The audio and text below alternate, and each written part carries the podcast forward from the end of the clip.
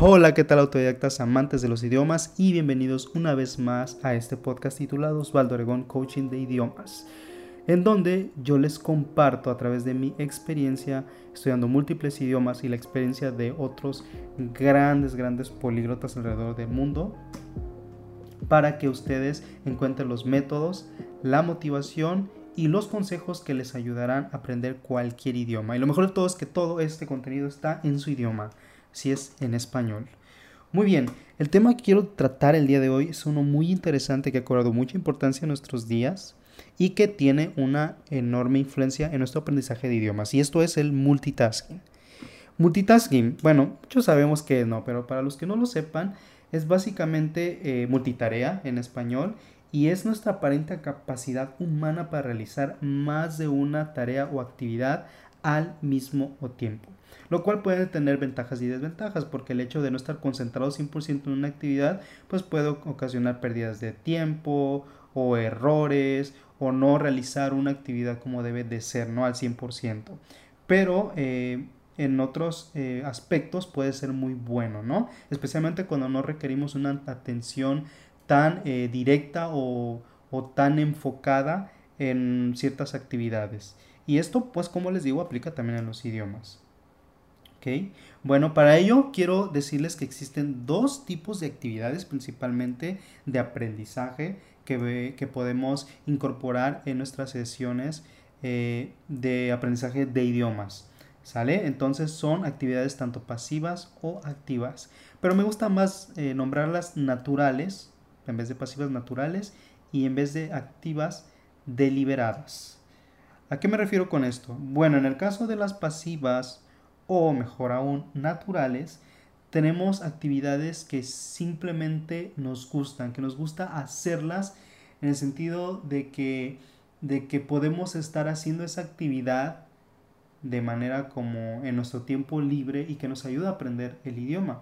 Un ejemplo de esto puede ser escuchar una canción, ver una película, ver una serie, leer un libro que te gusta, leer artículos que te gustan sobre temas interesantes para ti, sin 100% enfocarte en ir sacando palabras de vocabulario o de gramática o ir entendiendo todo completamente, o sea, tipo hacer una lectura eh, intensiva, es más en el ámbito extensivo, si lo enfocamos en el caso de la lectura, ¿no? Pero aplica para todo, para todo en general. Entonces, en este tipo de eh, actividades es muy bueno usar el multitasking. Les doy un ejemplo de lo que yo hago. Por ejemplo, eh, por ejemplo otra vez, yo estudio una hora y media al día portugués e italiano y una media hora, a veces japonés, a veces 40 minutos, a veces nada. Pero me estoy enfocando principalmente en italiano y portugués, que ya es donde ya tengo un nivel un poco eh, básico alto, donde ya puedo hablar de varias cosas y pues es más fácil, ¿no? Consumir mucho contenido en este idioma porque ya comprendo prácticamente todo. Entonces, ¿qué es lo que hago? Eh, utilizo yo Link, esta plataforma en donde puedo importar contenido escrito y en audio. Y lo bueno es que en el caso del contenido escrito, con el cursor, cuando lo pongo encima de una palabra, automáticamente me da la traducción de esa eh, palabra o, de, o hasta de esa frase. Obviamente muchas de, estas eh, traducciones no son 100% correctas, pero a veces la misma comunidad de, esta plataforma hace muy buenas traducciones que te pueden servir. Entonces lo que hago, eso es digamos de manera activa o de manera deliberada, lo que yo hago es leer e ir guardando palabras, ¿sale? Y de manera pasiva, lo que yo hago es que después de que leo, por ejemplo, no sé, un podcast, un capítulo de un podcast de media hora, después lo que hago me pongo a, almorzar o veo eh, o, juego videojuego o, lavo los trastes o salgo a caminar o a hacer ejercicio, no importa en ese momento, en ese tiempo muerto, digamos, utilizo el multitasking a mi favor y empiezo a escuchar ese mismo eh, artículo que, ya leí y, es, que leí y escuché, ahora simplemente lo escucho. Así es, simplemente escucharlo. Y así aprovecho el tiempo porque me estoy exponiendo al idioma. Estoy de manera pasiva escuchando el idioma y así como ya leí esas palabras, ya muchas de esas palabras ya, ya las tengo eh, comprendidas, entonces se me facilita más la comprensión oral. ¿Sale? Y de hecho hago mucha más comprensión oral que, que, lectura. Entonces, por ejemplo, ya después de que hago cualquier actividad con este multitasking escuchando, me pongo a hacer otra actividad diferente, pero también escuchando, ya sea que una breve tarea en donde no implique mucho esfuerzo eh, mental, escucho también audios, o en cualquiera de las otras actividades que ya mencioné, ¿no? Lavar los trastes, eh, jugar videojuego o hacer deportes. Entonces, escucho más de lo que escucho y leo al mismo tiempo, pero es muy bueno. Entre también ustedes más lean, pues más... Eh, y más guarden palabras y más vayan repasando el mismo vocabulario, eh, va a ser mucho más fácil su comprensión oral. Pero sí, para mí es más importante simplemente la comprensión oral. Van de la mano, pero sí tiene una mayor relevancia. Porque cuando estamos hablando con un nativo, por ejemplo, no tiene subtítulos, ¿no? Para, tú le para que los leas. Simplemente habla la, persona y ya. ¿Sale? En videos de YouTube sí lo puedes tener, por ejemplo, o videos que tengan subtítulos en general o de series. Pero en la vida real con personas no tienen subtítulos. Es que por eso yo me enfoco más en la pura comprensión oral. Y me ha servido mucho, al menos en estos dos idiomas.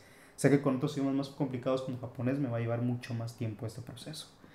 Muy bien, y pues bueno, ya había mencionado algo de, en el caso del aprendizaje consciente, el aprendizaje deliberado, es, como les digo, eh, parecido como la lectura intensiva, es buscar vocabulario, qué es lo que hago, ¿no? De guardar palabras, o, o, gramática también, que lo hacía anteriormente en los primeros meses de estudio, tenía la aplicación de Busuu, que es tipo como Duolingo, pero tiene explicaciones gramaticales, que completa la frase y eso es más o menos lo mismo.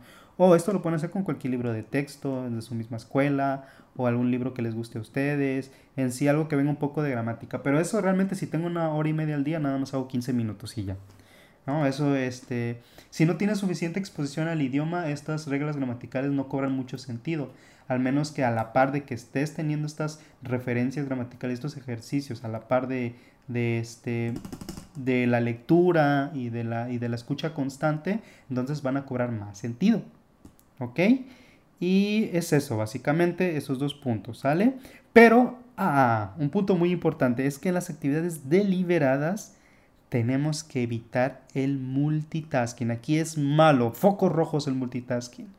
¿Por qué? pues suena hasta obvio, ¿no? Porque te estás enfocando 100% en entender las palabras, en entender la gramática. Es que no puedes estar, por ejemplo, este, eh, haciendo ejercicio, resolviendo un, no sé, un, este, una actividad gramatical. No puedes estar haciendo eso porque no te concentras 100%. Puedes hacerlo igual si es algo gramaticalmente fácil, pero igual hasta es incómodo. Y lo mismo, no puedes estar jugando videojuegos, no puedes estar lavando trastes mientras intentas hacer una práctica gramatical o una eh, lectura intensiva. Entonces, por obviedad no funciona. Muchas cosas de estas pueden parecer obvias, pero no todos las aplican. Y, principalmente la parte de aplicar el multitasking a tu favor, eso no lo hace, porque para, para muchos el hecho de estudiar un idioma es simplemente sentarte, eh, leer este, patrones, de explicaciones de gramática, ejercicios de gramática, eh, memorizar vocabulario, eso y, y, fuera de ello, fuera de esto no es aprendizaje. Y no, esto es incorrecto. La mejor forma, eh, la mejor eh, actividad de aprendizaje, de estudio que puedes hacer es escuchar y leer. Eso es lo mejor. Y la gramática es simplemente una referencia, es lo que menos tienes que enfocarte. Es importante enfocarse, pero lo más importante es obtener vocabulario. Eso es lo más importante de un idioma. ¿Y cómo lo vas a hacer? A través de la lectura y la escucha. Así es, amigo. Entonces, quítate esa venda de los ojos que te dicen, no, tengo que estudiar gramática, memorizar palabras. No, eso no es lo más importante. Te lo vuelvo a repetir una vez más. Lo más importante en los idiomas es adquirir vocabulario de manera natural a través de la lectura y de la escucha constante del idioma, especialmente la escucha constante del idioma. Muy bien. Ahora, más valor te voy a dar. Otro punto muy importante es que para evitar el multitasking en los momentos activos, tienes que aprender a estar presente. ¿Y cómo funciona esto? Bueno, tienes que tener un propósito claro. Si por ejemplo te sientas esos 15 minutos o 20 minutos de tu rutina al día de aprendizaje deliberado, que ya dije que es gramática, eh, ver vocabulario específico, no memorizarlo, ver vocabulario específico, comprensión de, lectura, comprensión de patrones gramaticales, etc. Tienes que tener un propósito bien definido. Ejemplo, bueno, esta clase voy a revisar el presente perfecto o voy a revisar los verbos modales o voy a revisar la forma de hacer preguntas, o voy a estudiar esto. Entonces tienes que tener un, propósito claro, porque ya tienes este propósito claro, lo que quieres repasar en ese momento, pues va a ser mucho más fácil que te concentres. ¿Sale? No necesariamente que ya te lo vais a aprender en esa sesión, de que ya digas, ya eh, estudié una vez cómo hacer preguntas en el idioma, ya no se me olvida. No, pero así enfocado tiene más sentido y entre más sentido tenga para ti va a ser más fácil poderlo identificar en el momento que tú leas y escuches el idioma. Y otra cosa muy importante, que esto es de manera general, el contenido que estés teniendo enfrente de ti tiene que ser interesante. Por mucho que sea gramática, por ejemplo, hay este contenido en donde se aplica gramática en temas que te interesen. Por ejemplo, hay muchas fichas pedagógicas donde se desarrollan temas de interés como fútbol, como tecnología, medio ambiente, o no deportes en general, cultura, y de ahí salen, este, salen los contenidos gramaticales que van a partir de ahí, ¿no? Entonces, puedes usar este tipo de material. Normalmente eso lo usan los profesores, pero también fichas pedagógicas para los estudiantes directamente. Y lo puedes, puedes buscar en internet. Busca fichas pedagógicas este, para tal idioma. ¿Sale? Por ejemplo, en, para el francés está TV 5 Monde, muchas fichas pedagógicas, RFI, Radio Francesa Internacional, ahí también hay. Em, en alemán, en alemán, bueno, está el curso de, de Nikos Beck y ahí vienen muchos ejercicios gramaticales con respecto a la historia de Nico, que es su llegada a Alemania y todos los problemas que tiene, las nuevas amistades que hace y de toda esa historia de ese, storytelling van saliendo partes gramaticales. Eso sería entonces, ¿no? Y otra cosa muy importante es la curiosidad, ¿sale? La curiosidad en el sentido de que cada vez que tú te encuentres con un patrón nuevo, gramatical o nuevo vocabulario, buscar más, ahondar más sobre, sobre esto, sobre este patrón, ¿no? Cómo se, se utiliza eh, con, con otro, en otros contextos. ¿Qué frases podría ser yo? La, personalización de frases eso ayuda mucho a mejorar tu comprensión y a interiorizar esas frases. Para tener curiosidad, para que esta curiosidad se, se prenda en ti, tienes que obviamente usar contenido que te interese. Entonces todo va de la mano completamente. Y pues sería todo por este capítulo. Creo que salieron muchos temas interesantes. De aquí hay mucho más de qué hablar.